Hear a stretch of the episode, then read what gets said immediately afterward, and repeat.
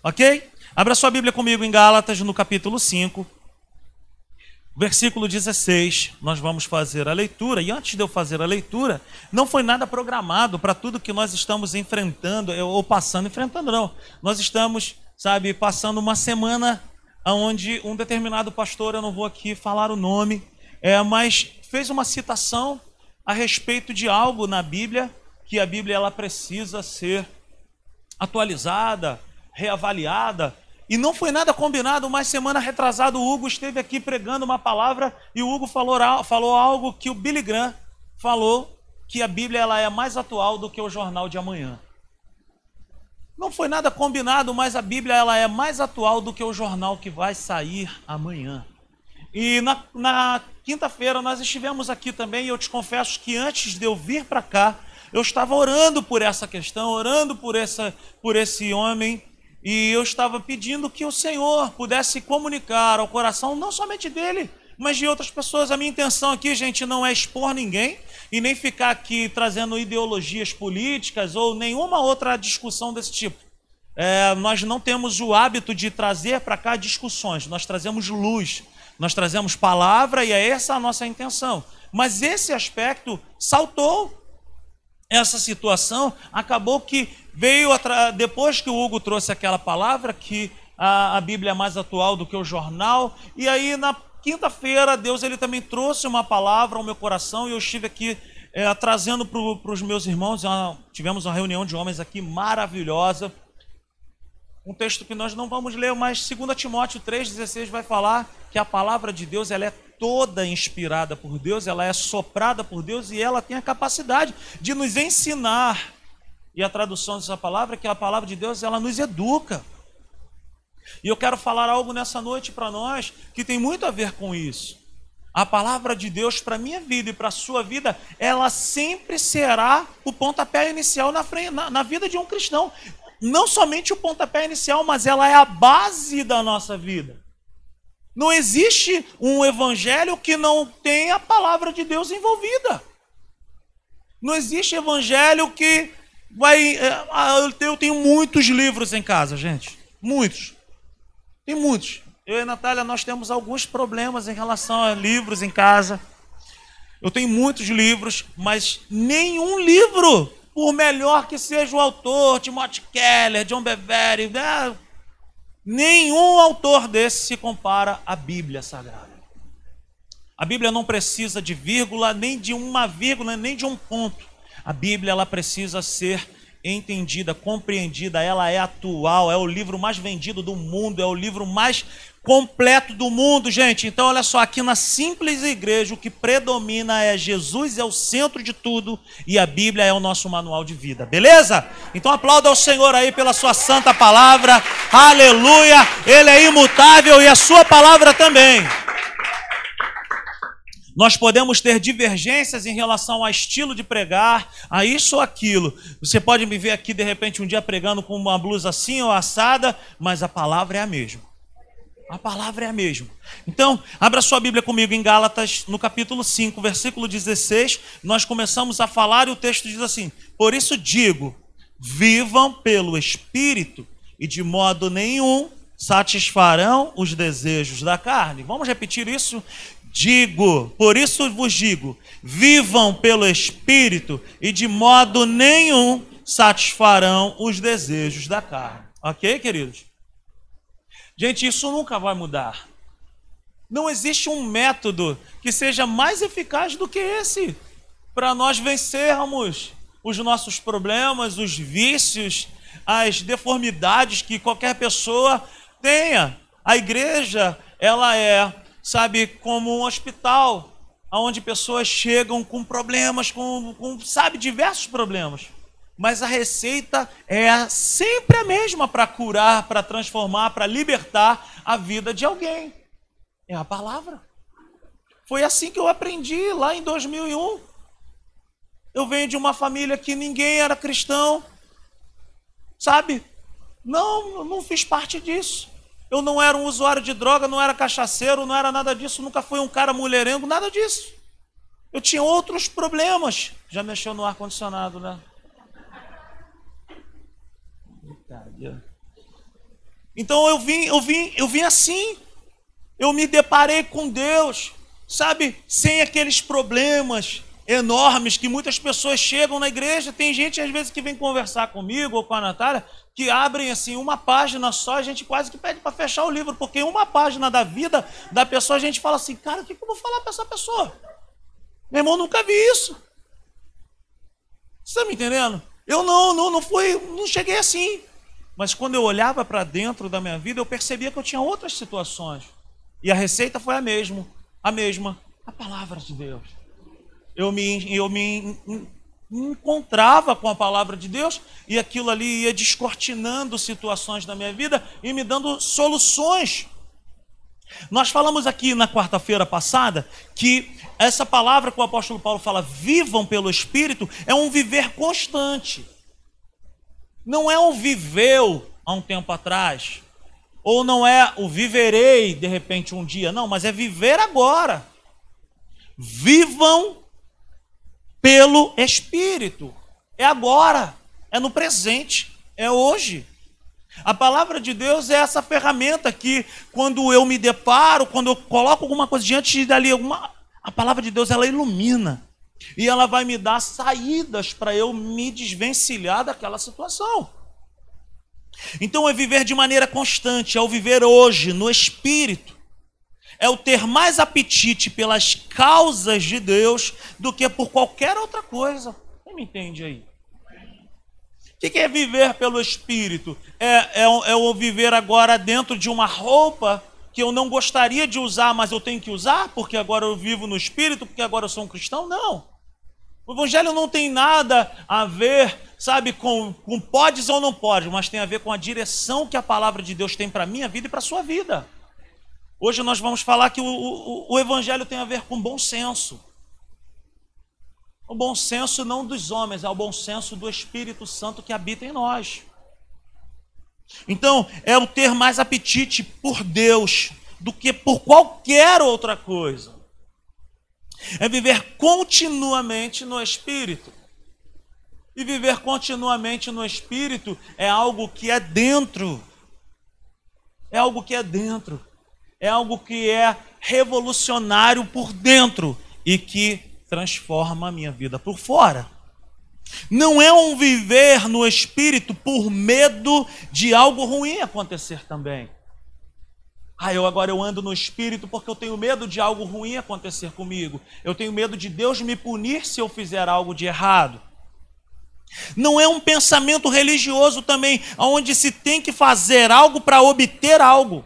Eu faço para ser abençoado. Não, não tem nada a ver com isso. O nome disso é religião. Nós não estamos aqui para pregar uma religião. Mas é eu andar no espírito porque eu tenho prazer, pelo simples motivo de agradar aquele que me amou primeiro. Sabe quando você está apaixonado por alguém e você não mede esforços para poder agradar aquela pessoa? É assim com Deus. Nós o servimos não é com base no medo, não é com base no terror, mas é com base no amor, é com base no temor, na reverência, na, sabe, no dar primazia, no dar prioridade, no ceder o lugar para Ele. Sabe quando você está no ônibus, no metrô, no trem, e chega aquela mulher, sabe, é grávida e o trem está lotado e ninguém dá o lugar, você fala assim: por favor, eu quero honrar essa pessoa, por favor, se assente. É assim com Deus.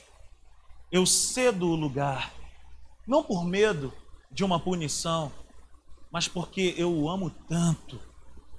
Eu tenho vontade de agradá-lo. É por amor, é por optar servir. Eu e você nunca deixaremos de ser servos de Deus. Nós somos filhos por adoção. Mas nós nunca vamos poder abrir mão dessa mentalidade de que nós somos servos por opção. Eu estou optando, eu desejo servir a Deus. Por exemplo, aqui na Simples Igreja você pode ficar para sempre sem se tornar um colaborador, você vai ser amado de igual forma. Mas é impossível alguém que tenha um encontro genuíno com Deus que fique para sempre sem fazer nada no reino de Deus. Por quê? Porque quanto mais eu me encontro com Deus, quanto mais eu sou encontrado pela Sua palavra, mais eu tenho o prazer de servi-lo.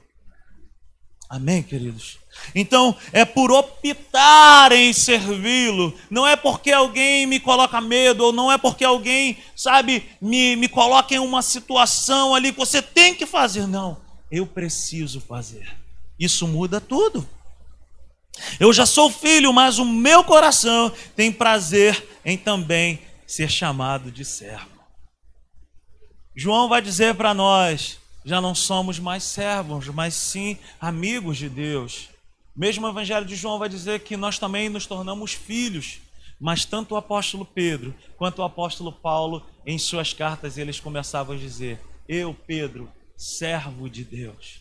Eu, Paulo, servo de Deus se o apóstolo da graça, ou se o apóstolo Pedro, homens tão poderosos, tinham o maior prazer de dizer que eram servos de Deus, sabe? Nós precisamos ter essa mentalidade também. Mas tudo muda quando eu entendo que eu sou servo por amor e não por terror. Como servir a Deus diante de um inimigo tão ferrenho?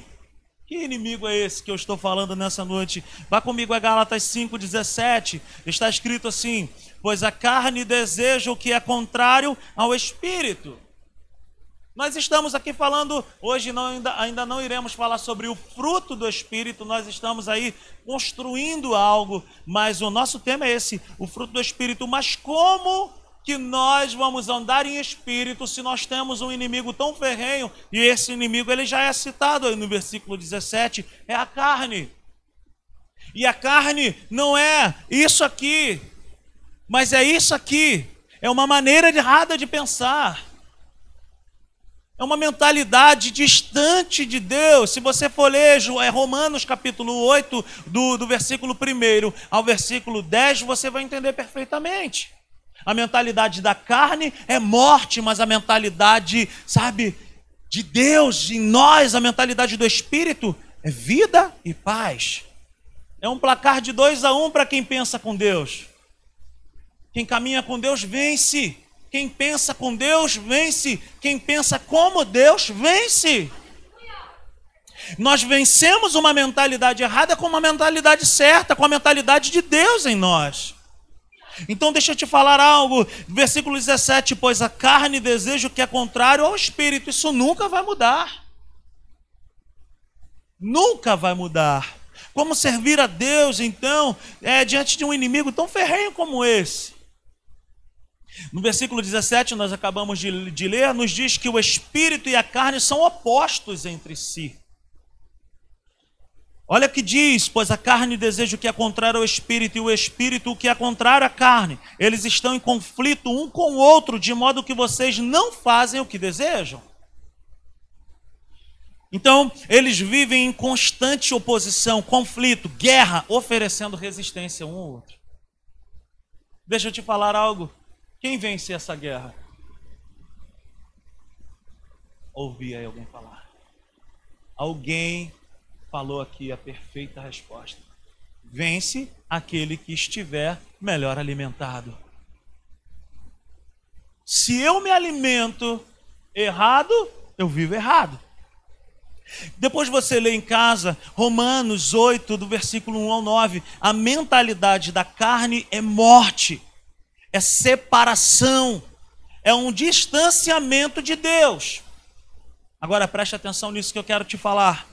Essa separação não necessariamente é uma separação da igreja ou da presença de pessoas, mas é um distanciamento da pessoa de Deus. Nós podemos estar para sempre na igreja, pode até morar na igreja. Mas nós podemos não ter a mentalidade de Deus. Você me entende? Não, não tem nada a ver. Deus ele fala para para Adão: Olha, no dia que tu comer desse fruto, tu certamente morrerá. Adão morreu? Não, ele continuou. Por que, é que ele morreu? Ele teve distanciamento de Deus. Existem muitas pessoas, existem muitas pessoas que estão na congregação, que caminham, sabe, perto de todos, faz uma porção de coisa, mas que tem uma mentalidade que não é a mentalidade do Espírito. São pessoas que querem ser aceitas às vezes pelo que fazem, mas que têm uma mentalidade distante de Deus. A carne ou a mentalidade da carne tem uma grande aliada. Uma figura chamada não tem nada a ver. Esse é um demônio que nós lutamos. Esse é um demônio. Nós não ficamos orando, sai para lá, não tem nada a ver, eu te repreendo mas é uma questão de pensamento. Cara, muitas pessoas chegam para a gente, pra, ou então a gente vai falar alguma coisa com a pessoa e a, e a pessoa fala assim: não tem nada a ver. Não tem nada a ver. Eu falo, meu Deus, não tem nada a ver, não tem nada a ver então. Então, esse não tem nada a ver é uma mentalidade, porque eu não estou aqui defendendo uma tese. Eu não estou aqui defendendo uma, um pensamento que a simples igreja tem. Eu estou aqui defendendo a palavra de Deus. É o que a palavra de Deus tem a dizer. Eu não tenho opinião para dar para a Bíblia, gente. É a Bíblia que tem o martelo para bater e falar: é assim, cara. Quem sou eu para poder dar conselho a Deus? O que, que eu quero dizer? Esse, esse, pensamento, pô, não tem nada a ver, não tem nada a ver. Eu estou vendo uma porção de gente indo por água abaixo, acabando com família, destruindo ministérios por causa de um pensamento que não tem nada a ver. Por quê? São mentes cauterizadas. São pessoas que têm um pensamento já que já está tão ruim que a pessoa não consegue reconhecer. Pessoa já, já não consegue mais. Sabe, tem pessoas, o apóstolo Paulo, determinada igreja, ele fala assim: chegará um tempo onde as pessoas procurarão os próprios mestres, porque eles querem ouvir aquilo que agrada. Biblicamente falando, meu irmão, eu não tenho que ficar procurando algo que me agrada, eu tenho que me adaptar à Bíblia, não a Bíblia se adaptar a mim. Eu é que tenho que me enquadrar na palavra de Deus. Não a Bíblia se enquadrar para mim. Eu tenho que olhar para a palavra de Deus e, e enxergar as minhas necessidades e falar, cara, essa área da minha vida aqui eu preciso mudar. Eu não posso ficar o tempo inteiro, cara, olha só, lugar em cima do muro não é lugar de crente. Não tem, cara, vai cair. Vai cair. Então, essa, essa figura tem destruído muitas pessoas com um sintoma. Com um sintoma. Esse sintoma é esvaziamento espiritual na verdade, sintomas. Esvaziamento espiritual. Eu sempre falo assim, cara, você acha que é certo? Sim. Ah, eu acho que não tem nada a ver. Isso te leva para perto de Deus? Isso te faz orar mais? Esse pensamento te faz ler mais a palavra? Isso te faz frutificar mais? Geralmente as pessoas falam, não tem nada a ver. Fraqueza espiritual é um sintoma também, pessoas que não dão continuidade, pessoas que não perseveram, mas que abandonam. Frieza espiritual. Geralmente são aquelas pessoas que falam: o culto hoje não foi bom. Porque as pessoas associam um culto bom com um movimento. Mas o culto sempre é bom, porque o culto é para ele, não é para mim.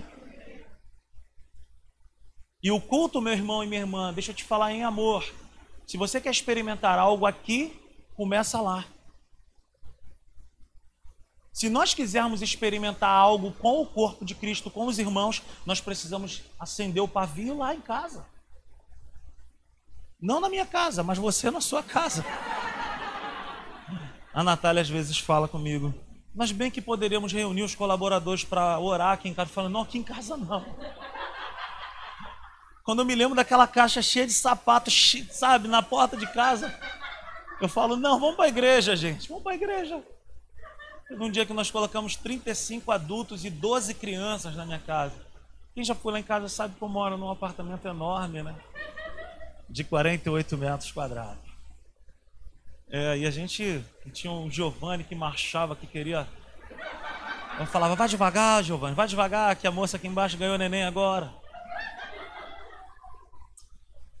Então, gente, esvaziamento espiritual, fraqueza espiritual, frieza espiritual. E uma outra coisa que esse pensamento não tem nada a ver, traz consigo, traz mais dedicação a tudo e menos dedicação à comunhão com Deus. Geralmente pessoas que têm essa mente, essa mente da carne, mais uma vez, não é isso aqui, mas é isso aqui. Esse pensamento distante de Deus são pessoas que se embrenham, são pessoas que se envolvem com tudo nessa terra atrás de um prazer ou uma satisfação. Quando que na verdade, cara, você pode, sabe, ter momentos maravilhosos. Não tem nada errado você, ah, ia isso, aquilo, coisa e tal. Eu vou falar mais, mas a questão é que no fim de tudo, o que mais satisfaz a nossa vida é a presença de Deus é a presença de Deus. Sabe? E mais dedicação e menos dedica mais dedicação a tudo e menos dedicação à comunhão com Deus. E isso não tem nada a ver com fazer algo na igreja. Aqui na simples igreja a gente sempre fala para as pessoas assim, olha, nós não estamos atrás da mão de obra de ninguém. Como eu falei aqui para o Abel, o Abel hoje, o namorado da, da Lê, ele sempre nos ajuda, ele congrega na Advec. E o Hugo não pôde estar, ele tem um, tinha um compromisso com a família dele. E o Hugo me mandou uma mensagem, falou, pô, pô Digão, eu não vou poder estar. Cara, dá benção. E aí eu, na hora, liguei para o Abel. Abel, você pode? Mas se o Abel tivesse falado para mim, cara, não vou poder estar. Aí eu ia ligar para o Nicolas. O Nicolas, de repente, ia falar, não vou poder estar. Eu vou falar, meu irmão, no culto, a única coisa que não pode faltar, gente, é Deus. É Deus, gente. Pode não ter instrumento nenhum, pode não ter nenhuma voz afinada aqui. Eu não sou o melhor cantor. Eu não sou a melhor pessoa para falar que está certo ou que está errado. Eu estou aqui simplesmente porque eu amo o Senhor e você também. Aqui, cara, a, a gente tem que ter esse entendimento. Ninguém é insubstituível. A nossa mentalidade tem que mudar hoje. Nós precisamos abrir mão de um pensamento religioso, de que eu tenho que fazer para Deus. Cara, eu faço porque eu sou amado por Deus. Tudo que eu faço para Deus é porque eu já sou amado por Ele. Esse é um pensamento. Sou resultado daquilo que, que me encontrou quando eu estava no pior estado da minha vida. Quem está entendendo isso aí? Em nome de Jesus, me ajuda aí. Amém? Servir ao corpo de Cristo é consequência do que eu faço quando ninguém me observa. Pense nisso. Quando você está trabalhando no seu escritório, quando você está trabalhando na sua casa, quando você está fazendo sei lá o que for, na academia, na faculdade, você ali está servindo a Deus também. Nós somos continuidade, cara, do que nós somos aqui. Nós somos por dentro. Por favor, cara, vamos tirar essa mentalidade de nós, essa mentalidade do fazer para obter. Eu faço para Deus, porque eu já sou, porque eu já tenho, porque eu já sou amado. Eu não faço para ser amado. Do que, que a carne se alimenta? De tudo o que é contrário ao espírito. Parece uma coisa tola que eu estou falando. O que, é que a carne se alimenta? Se eles são opostos entre si, então é uma guerra onde um coloca obstáculo para o outro. Então, do que, que a carne se alimenta? De tudo o que é contrário ao espírito, ou o que, o, o que entristece o espírito. Se você quer saber se algo que você esteja fazendo não agrada a Deus, tente orar. Tente orar antes de fazer. Um exemplo bem chulo. Eu vou trair minha esposa. Deixa eu fazer uma oração. Senhor, me abençoa. Precisa, precisa orar para isso? Eu preciso ter esse tipo de pensamento? Hein? Senhor, Eu vou brigar com fulano de tal agora. Eu queria te pedir a tua bênção sobre minhas mãos. Será que tem a ver Deus está nisso? Então o que, que é, o que, que alimenta a carne? É tudo aquilo que entristece o espírito. É tudo aquilo que Deus não faz parte. É tudo aquilo que Deus não vai com você e comigo. Amém? Tudo aquilo que Deus não vai comigo não é de Deus. Nós estávamos aqui na reunião com os homens e um irmão lembrou de um livro. O que faria Jesus em meus passos? Pergunte para ele, Senhor, tu vai comigo nessa festa? Senhor, tu vai comigo nesse encontro? Senhor, tu está comigo nessa, nessa conversa aqui? Tu está comigo aqui? Geralmente, a resposta vem através da ausência de paz. Talvez não vai aparecer um anjo falando para você, saia daí agora. Mas vai ser gerado uma angústia, algo ruim, sabe? O que, que significa esse algo ruim? É a ausência de Deus. É Deus dizendo, cara, mete teu pé daí, isso não faz parte de você. Do que, é que a carne se alimenta, então? De tudo aquilo que é contrário ao espírito, de tudo aquilo que o entristece. Não necessariamente não necessariamente a carne se alimenta de um prazer, que nós podemos ter momentos de prazer, não necessariamente de um hobby, mas de tudo o que toma o lugar ou o tempo exagerado e que com isso atrapalha a minha comunhão com Deus. Do que, que a carne se alimenta? De tudo aquilo que é maior em nível de tempo, dedicação a Deus. Amém? Eu amo viajar. Eu amo mergulhar, por exemplo. Eu amo mergulhar. Amo mergulhar. Caça esportiva. Saía quatro horas da manhã com os meus amigos para mergulhar. Tem, algum, tem alguma coisa de errado nisso? Tem algum problema de eu e você irmos à academia? Tem algum problema de eu e você irmos lá na minha galera aí do CrossFit aí? Tem problema? Tem problema nenhum nisso. Tem algum problema de eu e você irmos jogar um futebol, um futebol, um fute mesa? Tem algum problema ir ao cinema? Tem algum problema ir a um estádio de futebol? Tem problema nenhum. Quando que, se, quando que essas coisas se tornam problema? Quando qualquer coisa toma o primeiro lugar no pódio do meu coração. Meu irmão, escuta o que eu vou te falar nessa noite. Existe um pódio no nosso coração que não tem segundo nem terceiro lugar, só tem primeiro. E se Jesus não for o primeiro lugar no meu pódio e no seu pódio do coração, ele não será segundo nem terceiro. Ele só aceita o primeiro lugar. Sabe por quê? Porque ele é rei. E rei não pede, rei manda. E no reino de Deus, manda quem é Deus e obedece quem é filho. E é assim, e isso nunca vai mudar.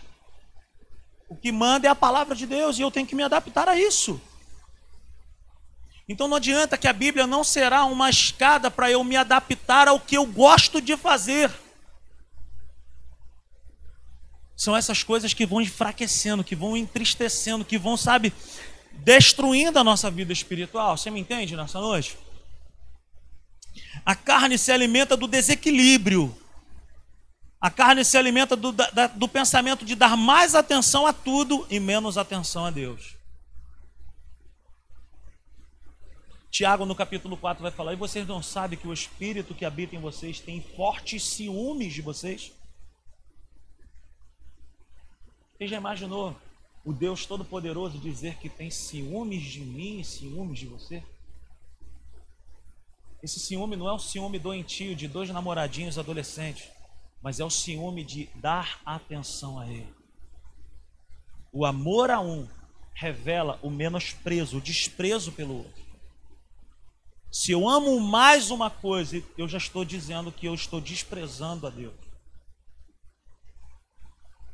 Então a carne se alimenta disso, do desequilíbrio.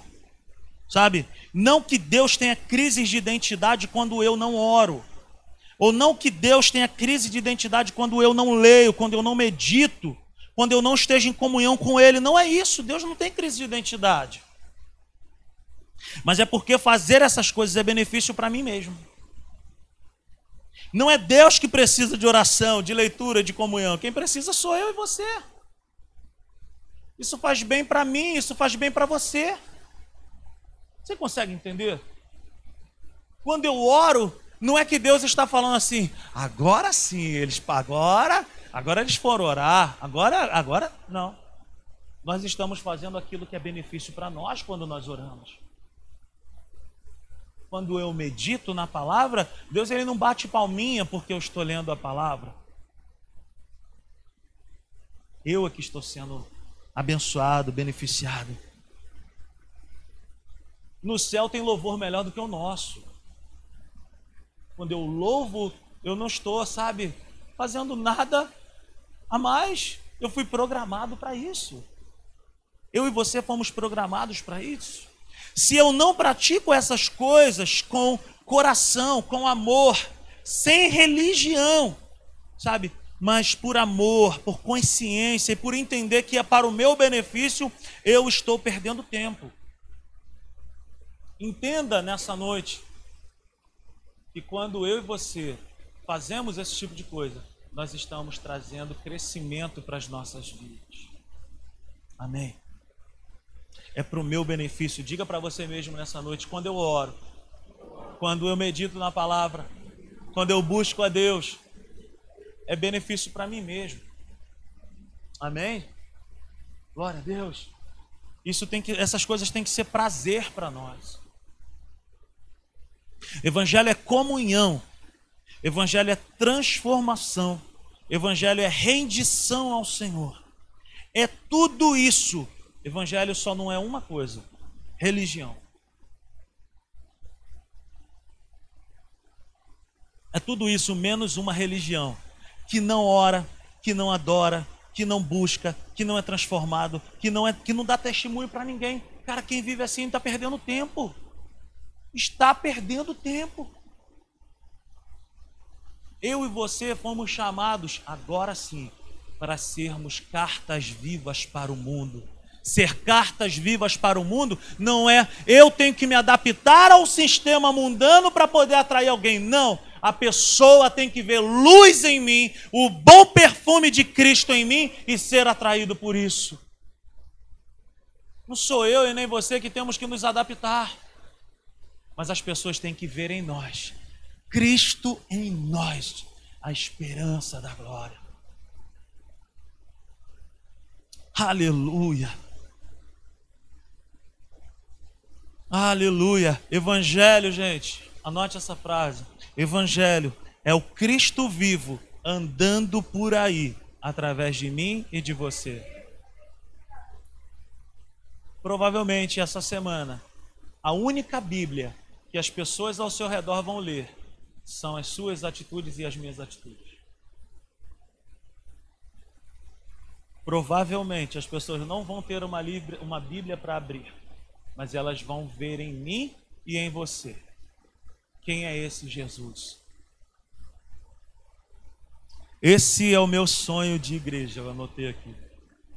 Uma igreja descomplicada, uma igreja sem mimimi, uma igreja sem gente resolvida, gente que não tem ligações com o passado, gente que não tem problemas com o passado, com o que fez, que deixou de fazer, mas gente que sabe quem é em Cristo, gente que dá bom testemunho, gente que ama a Deus, gente que adora a Deus, gente que é crente em qualquer lugar. Esse é o meu sonho. Do que, que o Espírito se alimenta? Da carne nós falamos, mas do que, que o Espírito se alimenta? É lógico, de coisas espirituais. O Espírito se alimenta de palavra. O espírito se alimenta de oração. O espírito se alimenta de um bom tempo de jejum na prática da oração em unidade com a palavra. Jejum sem palavra, jejum sem oração é dieta. Do que, que o Espírito se alimenta? Palavra, oração, jejum, comunhão com Deus, comunhão com os irmãos, estar na igreja, congregar, servir a Deus, servir aos irmãos. São essas coisas que alimentam o espírito. São essas coisas que fazem com que eu e você venhamos a prevalecer, meu irmão. Não existe outro jeito, não existe uma, sabe, uma palavra, não existe. São essas coisas. Palavra, oração, vou jejuar, eu vou buscar Deus. Sei lá, meu irmão, faz alguma coisa, vai pro monte, vai, sei lá, cara, sobe no teu terraço se tu não tem carro para ir no monte. Sobe na beliche, faz alguma coisa, ora, meu irmão. Ora, tem que orar. Tem que ler. Tem que meditar na palavra. Evangelhos são essas coisas. Não existe uma tecnologia que vai fazer por você aquilo que a Bíblia manda eu e você fazermos. E se você, cara, quer andar conosco, caminhar conosco na simples igreja, não pense que a simples igreja é somente luz bonita, iluminação, o Caio mandando ver ali na luz, na fumaça, e legal. Cara, a simples igreja é uma igreja que ama Jesus, é uma igreja que, que preza pela palavra de Deus e por transformação de dentro para fora. Tem que ser transformado, cara. Tem que ser transformado de dentro para fora. Tem que dar testemunho, tem que ser o bom perfume de Cristo. Tem que ser, meu irmão, tem que ser. Não é aqui na simples igreja, é a igreja que clama por Deus sempre será assim.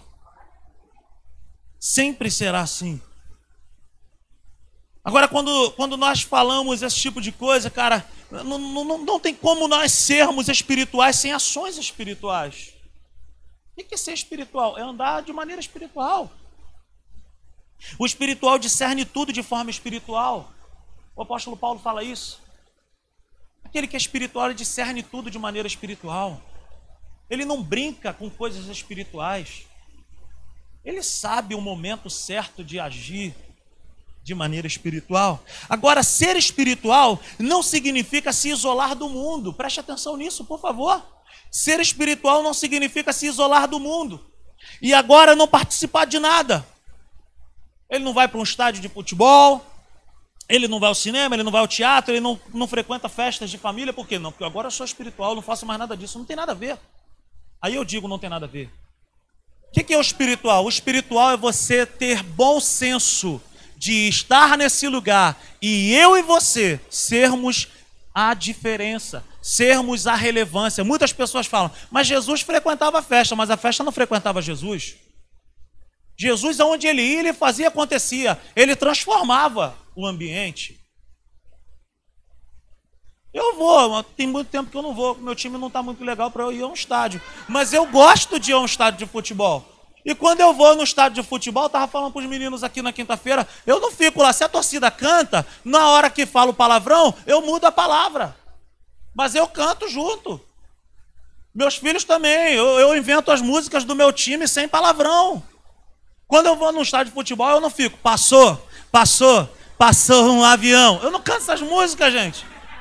E nele estava escrito que é o campeão. Não, eu canto a música que todo mundo está cantando. Mas na hora do palavrão eu invento uma palavra boa. Você está me entendendo? Eu não vou a cinema só para ver Desafiando os Gigantes, porque é um filme de crente. Eu não vou na, no, no, cinema só porque eu só assisto peça de crente.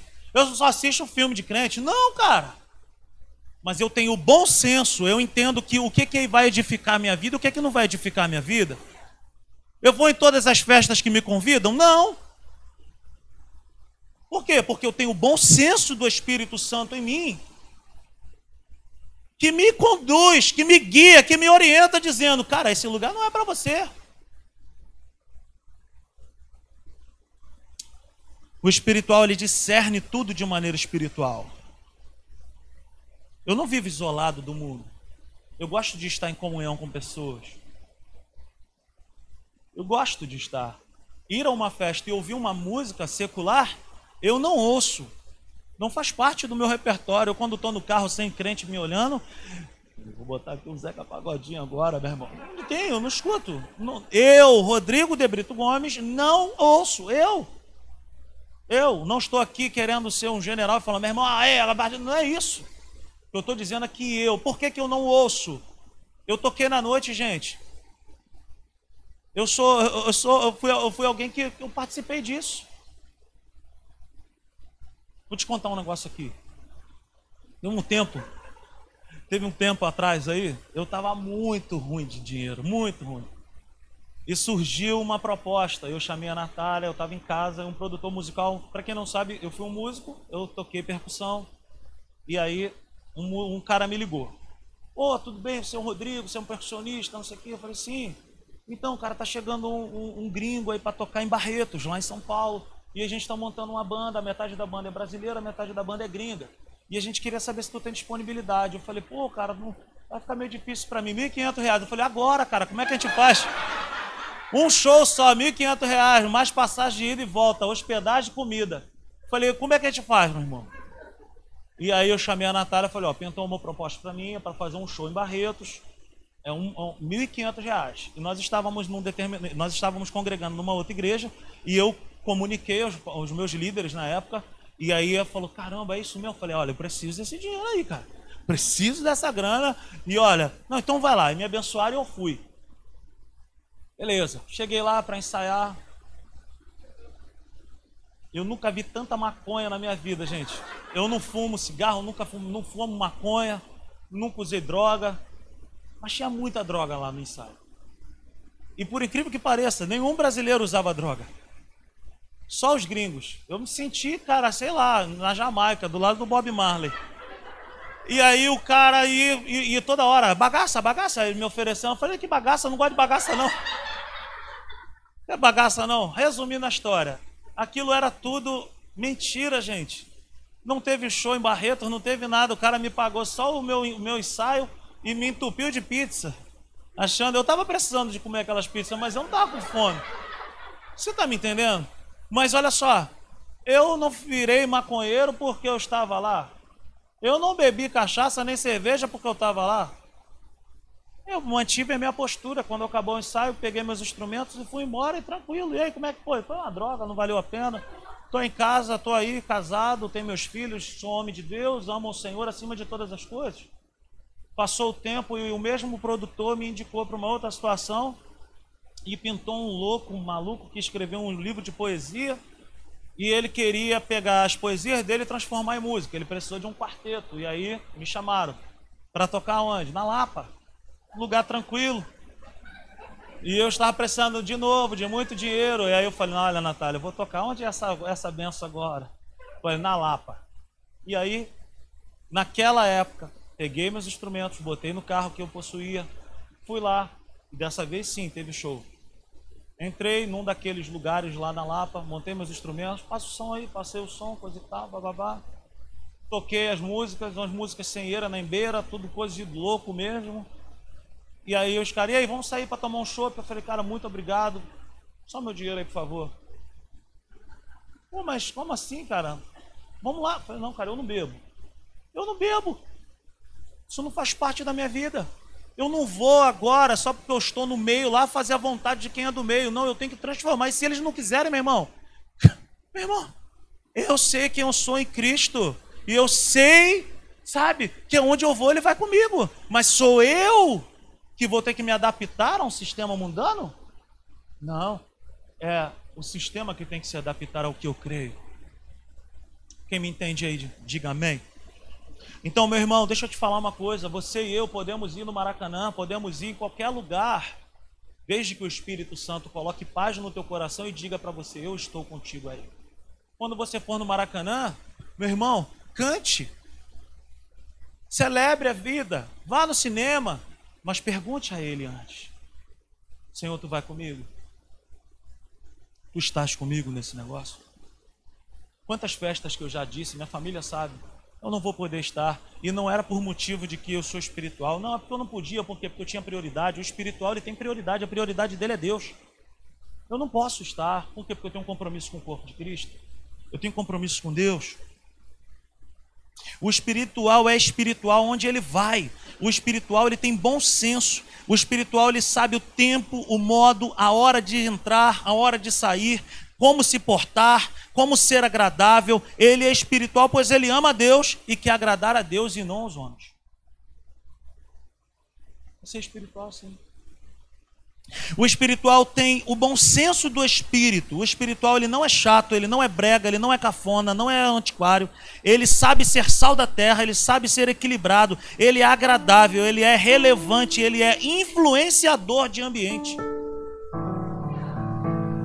Quem disse que eu e você precisamos ser bregas, ser cafonas? Quem disse? Mas o espiritual ele precisa ter no coração dele bom senso de entender, pô, isso já não, mais, não faz parte mais da minha vida. Porque já não vivo mais eu, mas Cristo vive em mim. Oh, aleluia! O espiritual tem bom senso do espírito. Levante suas mãos comigo, feche seus olhos e fala: O espiritual, ele tem bom senso do espírito. Aleluia! Oh, o espiritual ele vai em qualquer lugar, mas, mas nem todos os lugares habitam nele. Existem lugares e situações que você vai estar, mas quando você sair desse lugar, deixa esse lugar lá, não traga ele com você. Não passe a sua semana inteira pensando, ai, foi tão bom, ai, como eu queria voltar lá. Não, isso não faz mais parte da nossa vida. O espiritual sabe filtrar tudo, porque a Bíblia diz para nós examinarmos todas as coisas e reter o que é bom. Pense, carnal e o espiritual no Maracanã, no cinema ou no teatro. O espiritual e o carnal são julgados ou denunciados pelos seus pensamentos, pelas suas falas e pelas suas ações tanto um quanto o outro, só expressam o que está cheio o coração. Converse com alguém que é levado por uma mentalidade carnal. Minuto de conversa você vai falar: pô, esse cara não sabe nada, não, não anda com Deus. Converse com alguém espiritual. Ele de boca calada, ele vai edificar a sua vida. O carnal solta, solta maribondo pela boca o tempo inteiro. E ele fica sem graça quando ele está no meio dos crentes, quando ele solta o maribondo mas na verdade ele só está sendo aquilo que ele é. Ele só está revelando o que ele é por dentro. Não tem como se esconder. Como vencer essa guerra? Nós só vencemos essa guerra com ações espirituais, pelo Espírito. É pelo Espírito que nós vencemos pela presença de Deus. Um coração contrito e quebrantado, o Senhor jamais desprezará. O que é, que é isso, Rodrigo? Eu me coloco diante de Deus eu falo: Senhor, eu estou assim.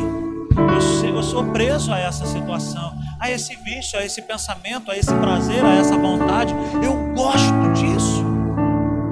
Mas eu quero colocar isso no teu altar porque eu quero gostar daquilo que tu gosta. Nós somos resultado de tudo aquilo que comemos até agora. Olhe para mim. Olhe para mim. Quando nós voltamos à igreja, nos cultos presenciais, eu passei mal aqui. Muitas pessoas perceberam que eu saí daqui praticamente levado. No primeiro culto que voltamos, quase desmaiei aqui. Acabei o culto 8h25 da, da noite. Eu pensei que eu ia morrer naquele dia. Minha irmã percebeu que eu estava passando mal e eu fui levado para casa da minha mãe, deitei no sofá e aferiram a minha pressão, a pressão estava fora de controle. No outro dia, na segunda-feira, a pressão estava fora do controle, fui parar no hospital novamente. E o médico falou, bateu, rodou um eletro e falou, cara, meu coração é um coração de atleta. Você está com alguma coisa, você está se alimentando mal. E aí eu quero dizer isso para nós. Nós somos resultado daquilo que nós colocamos para dentro de nós. Humanamente falando, se eu estou fora do peso, é porque eu me alimentei e estou mudando. Mas durante muitos anos da minha vida eu me alimentei mal. Eu sou resultado daquilo que eu me alimentei. Eu falo aquilo que está dentro de mim. Eu expresso aquilo que está dentro de mim.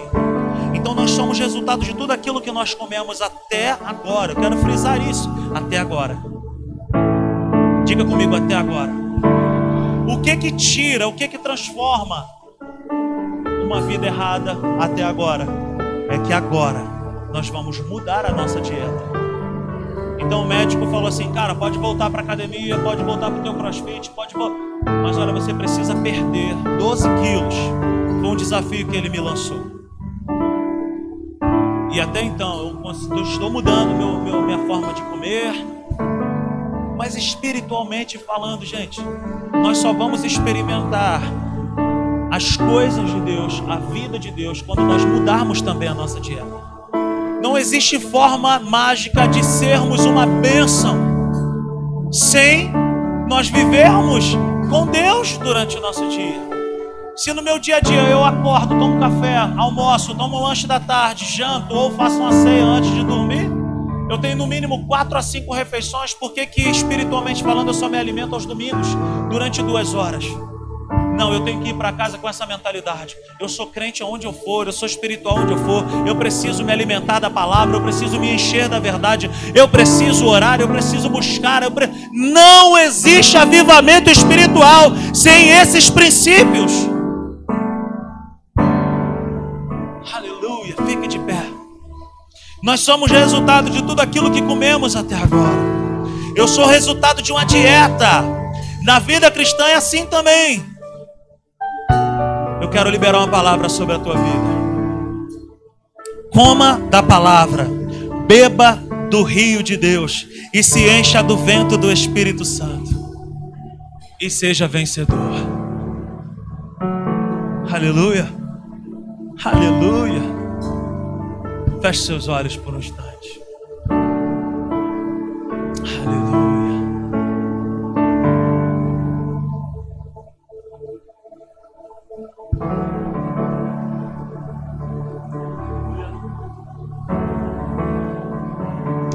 Coloque sua mão sobre o seu coração nessa noite. Feche seus olhos.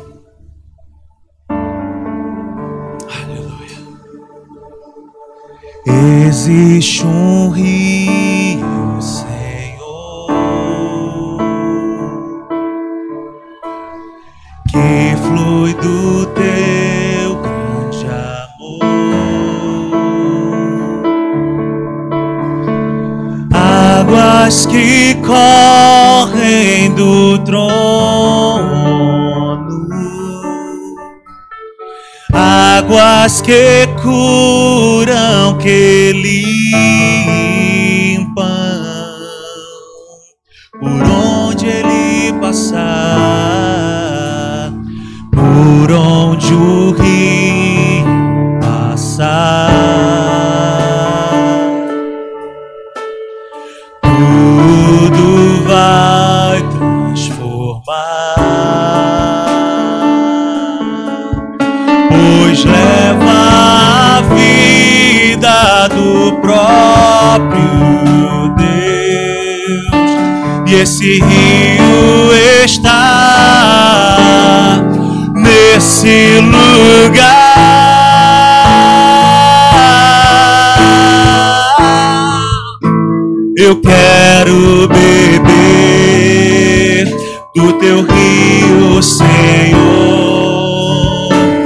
sacia minha sede, lava o meu interior. Eu quero fluir em tuas águas. Eu quero beber da tua fonte, fonte de águas vivas.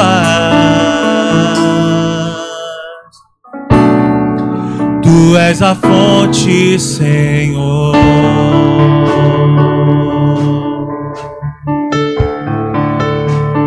Senhor, nós oramos nessa noite e te pedimos que essas águas possam correr no nosso interior agora, tirando, limpando, dissipando tudo que o Senhor não aceita mais em nós.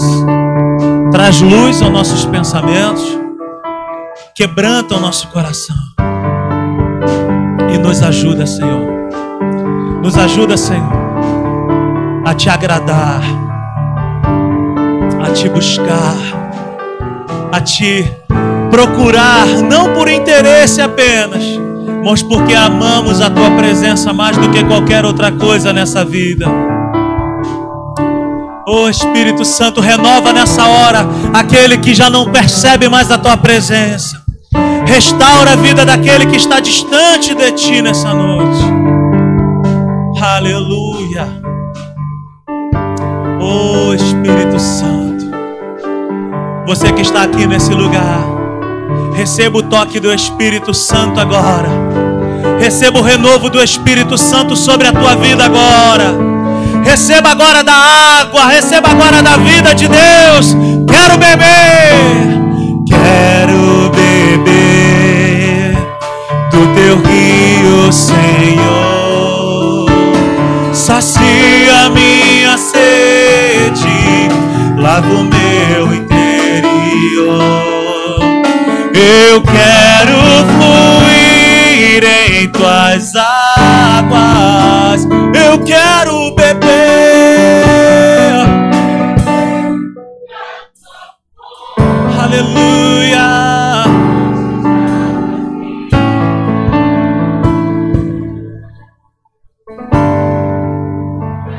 Somente as vozes